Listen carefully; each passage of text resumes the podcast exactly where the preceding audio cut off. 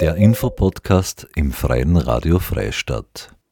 Aus der Reihe Blickrichtung Moor zur internationalen Fachtagung in der Marktgemeinde Liebenau hören Sie heute den Vortrag Ein Streifzug durch die Moore des Mühl- und Waldviertels und Wisocinas von Axel Schmidt.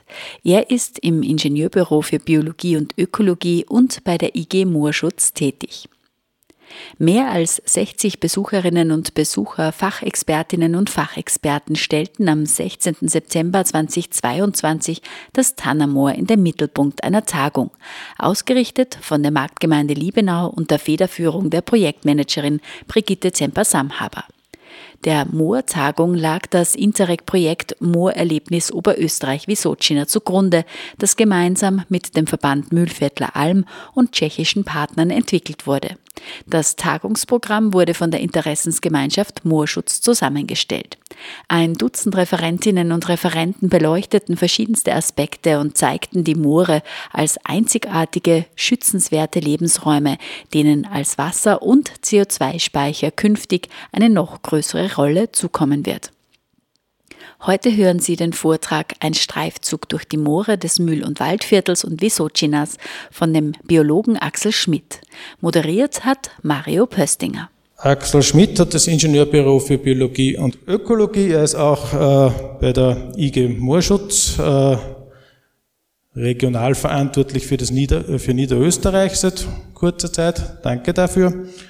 Ähm, und er wird uns jetzt über seine einerseits über das Gebiet äh, des Waldviertels etwas erzählen und andererseits auch über das Projekt, das Moorentwicklungskonzept bzw. Maßnahmen, äh, die dort äh, umgesetzt worden sind, wo er auch maßgeblich beteiligt war, erzählen. Also bitte. Danke Mario, auch ich möchte Sie recht herzlich begrüßen. Danke für die Vorstellung. Äh, ich möchte Sie in den nächsten 20 Minuten äh, ein bisschen ins Waldviertel entführen, ganz kurz ähm, unsere zwei Moorregionen vorstellen, dann ein paar wenige Daten aus dem äh, niederösterreichischen Moorentwicklungs Moorentwicklungskonzept vorstellen, das maßgeblich vom Niederösterreichischen Naturschutzbund umgesetzt wurde. Äh, gehe dann ein bisschen ein auf die verschwundenen Moore des Waldviertels und entführe sie dann auch ein bisschen auf eine Fotoreise äh, in ausgewählte Moore des Waldviertels. Ähm, Ähnlich wie auf der oberösterreichischen Seite äh, haben wir in Niederösterreich auch zwei unterschiedliche Moorregionen. Die unterscheiden sich einerseits, man sieht hier auf der Karte in der Seehöhe und in der klimatischen Ausrichtung. Das ist einerseits das nördliche Waldviertel und im Süden das südwestliche Waldviertel, das an die Moorregionen in Oberösterreich angrenzt. Äh, der wesentliche Unterschied in den zwei Moorregionen ist die klimatische Ausprägung. Wir haben im nördlichen Waldviertel deutlich kontinental geprägtes Klima und im südwestlichen Waldviertel atlantisch geprägte Einflüsse. Dementsprechend unterschiedlich äh, präsentieren sich auch die Moore in den Gebieten. Ich beginne im nördlichen Waldviertel, das südwestliche Waldviertel werde ich ein bisschen äh, weniger behandeln. Das ist beim Mario schon ein bisschen mitgemacht worden. Ähm, ein paar Klimadaten, die vielleicht den Unterschied dann auch ähm, ersichtlich machen. Wir haben im nördlichen Waldviertel in dieser Moorregion Seehöhen zwischen 500 und 630 äh, Meter. Im Gegenzug äh, zum südwestlichen Waldviertel, wo wir bei 800 Meter bis 1000 Meter unterwegs sind. Die Jahrestemperatur ist höher. Äh, der Jahresniederschlag ist mit ungefähr 700 äh, Millimeter relativ gering ähm, in der südwestlichen Moorregion, dann deutlich höher mit äh, im Mittel 1000 Millimetern. Ähm, wir haben im nördlichen Waldviertel auch jetzt äh, äh, aus den erhobenen Daten im Jahr äh, 21 äh, 21 äh, Übergangs- und Hochmoore aktuell äh, in der Region mit einer Ausdehnung von ungefähr 200 äh, Hektar. Zu den Moortypen, die uns hier entgegentreten, muss man eines festhalten. In dieser Region bewegen wir uns eigentlich zu einem Großteil in sekundären Moorhabitaten, in Regenerationen von ehemaligen Dorfstichen. Und da möchte ich was Besonderes herausheben. Wir wissen aus dem, aus dem Jahr 1911, äh, da gab es eine, eine Moorkartierung in weiten Teilen äh, Oberösterreichs, Niederösterreichs, in Tirol, in, in Mähren, in Krain. Und wenn man sich diesen Satz durchliest, ich werde ihn auch vorlesen, dass ihn die tschechischen Kollegen übersetzen können, im oberen Waldviertel, wo sich hier und da schon Holzmangel bemerkbar macht, wird jede verfügbare Moorfläche zur Brenndorfgewinnung herangezogen. Auch mehrere Glashütten verwendeten Dorf als Brennmaterial. Dagegen lässt die Kultivierung der Moore sehr viel zu wünschen übrig. Also das, diese, diese drei Sätze äh, zeigen eigentlich, was in dieser Region mit den Mooren passiert ist. Also es gibt eigentlich fast keine Moore äh, in dem Gebiet, die nicht durch Dorfabbau und natürlich äh, vorhergehende Entwässerung ganz massiv geprägt sind.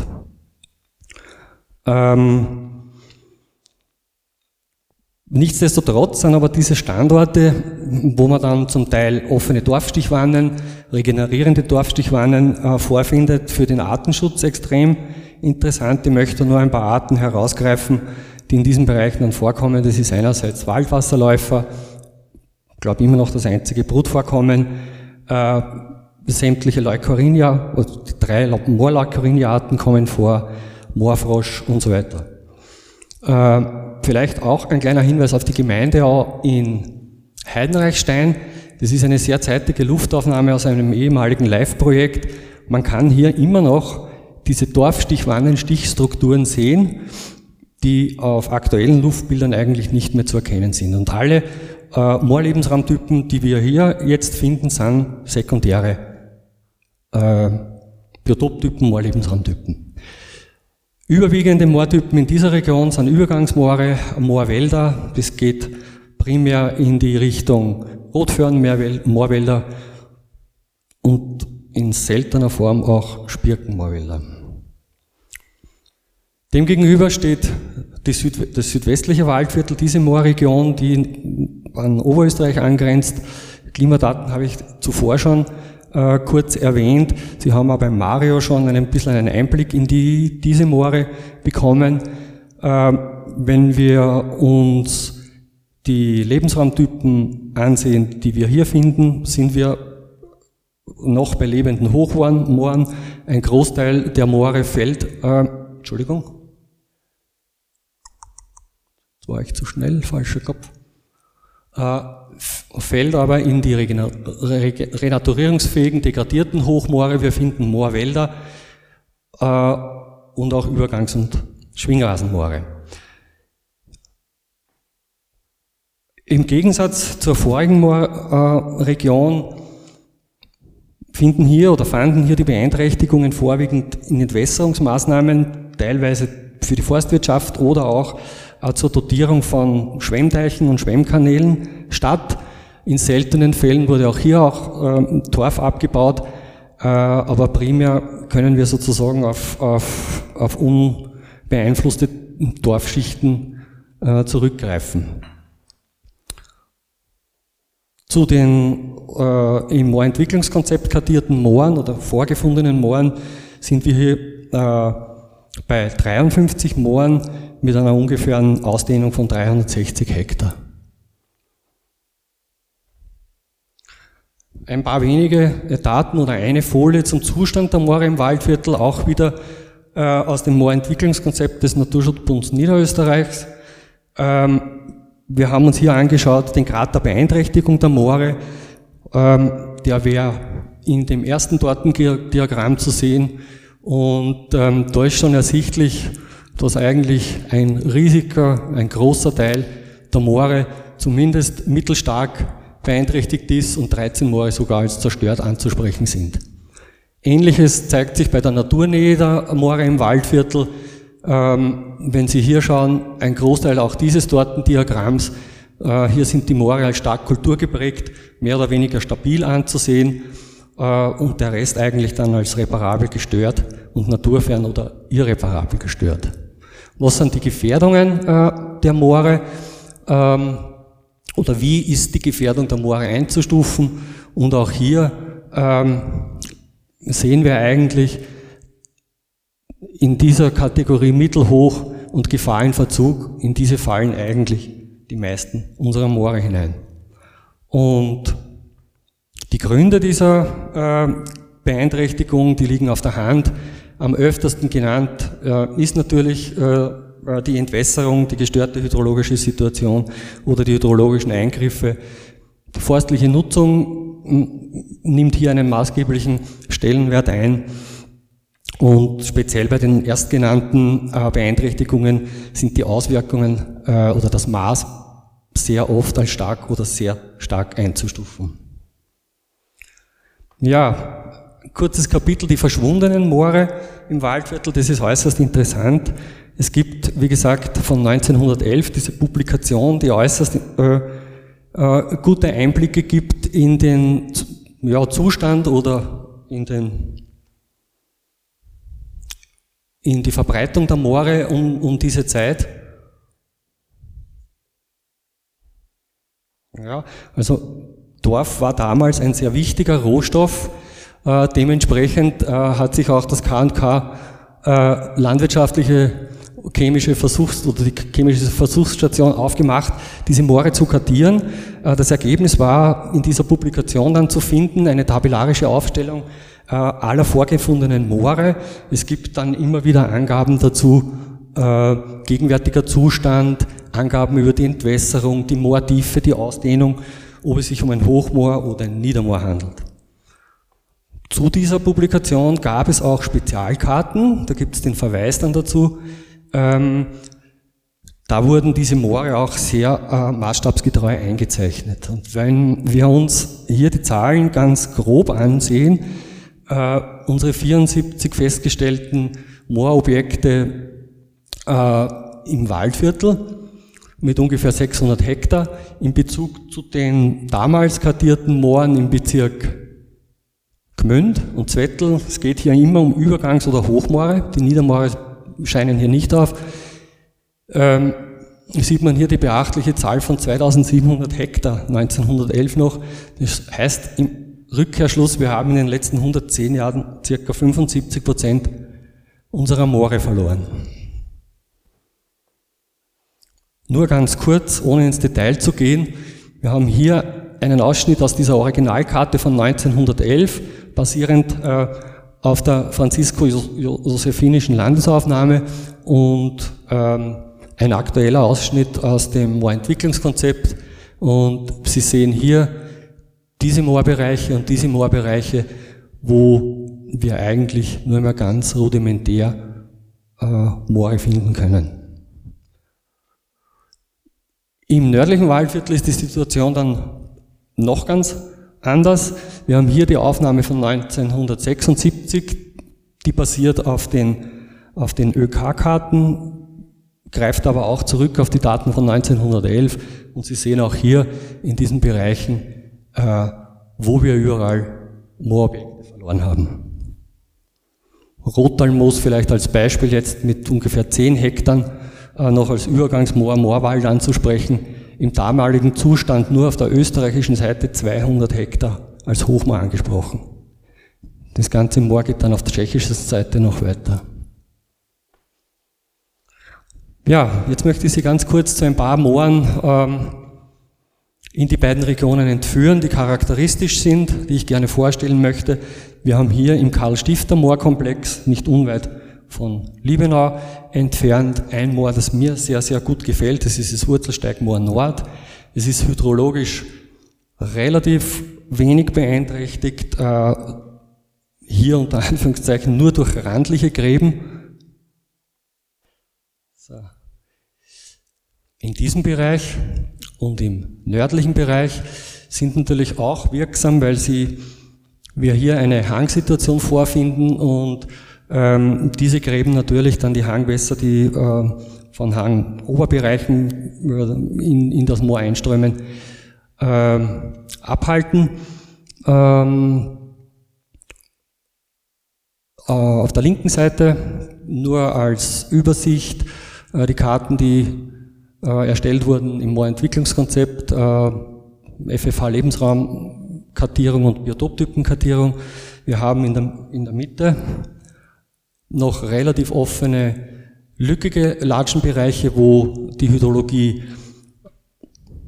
noch in Ordnung ist. Dieser Latschenbestand wird dann auf den trockeneren Bereichen etwas dichter und im Süden ähm, noch einen schönen, lockeren Fichtenmoorwald, umgeben dann von Rotförnmoorwald und Fichtenmoorwald.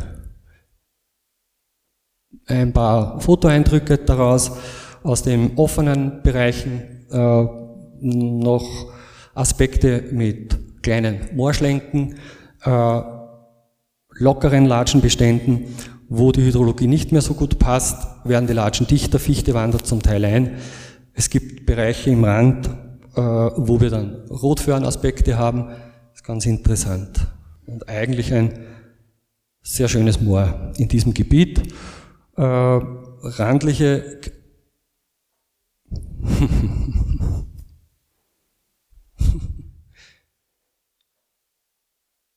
Randliche Bereiche äh, mit den angesprochenen Gräben schauen äh, wie folgt aus. Ein Moor, das schon weiter nördlich äh, Richtung Nordwest, Nordwest, nördliches Waldviertel liegt, ist die Filzwiese. Lange Zeit eigentlich relativ unbekannt, auch in, in Fachkreisen bei uns äh, in der Region. Hier zeigt sich speziell auf dem Laserscan äh, eine Tatsache, die wir oft finden, äh, und zwar ist es der Torfabbau. In diesem Fall ist es das Kurhaus Habach, das hier Heiltorf abbaut. Ähm, und hinter diesem Dorfstichbereich erstreckt sich, erstreckt sich an und für sich ein relativ schöner äh, Fichtenmoorwald mit einem hohen Spirkenanteil drinnen. Ähm, und was hier interessant ist, wir haben da Zugang gehabt zu Forstkarten ähm, der Herrschaft Weitra, zu Fürstenberg. Und in diesen Karten von 1878 erkennen Sie hier schon eingezeichnet Entwässerungsgräben, die man zum Teil am Laserscan noch sieht, die es immer noch gibt oder damals schon gegeben hat. Und die Vermutung liegt da auch sehr nahe, dass die Gräben durchaus schon viel älter sind. Ähm, ein Blick ins Moor, vielleicht hier die, die Zeile, Entschuldigung, die Zeile aus der Publikation von 1911, der große Filz, also wir befinden uns da hier auf der Filzwiese und auch damals wird die Entwässerung schon als planmäßig angeführt. Also diese Gräben sind schon sehr alt und trotzdem haben wir noch dahinter einen äh, Fichtenmoorwald, der als relativ schön anzusprechen ist.